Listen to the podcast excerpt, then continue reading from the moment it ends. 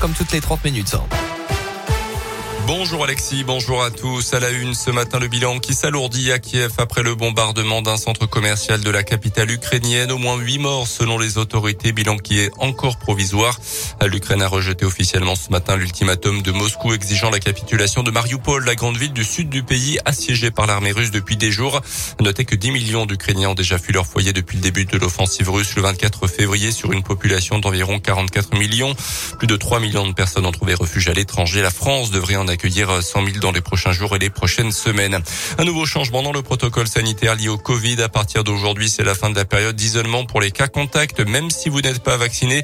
Ça concerne tout le monde. Les collégiens et lycéens pourront donc rester en classe. Il faudra juste faire un autotest deux jours après avoir été prévenu. Et même si le nombre de nouveaux cas de Covid continue d'augmenter en France, il n'y a pas lieu de remettre en place des mesures de freinage, a déclaré hier Olivier Véran.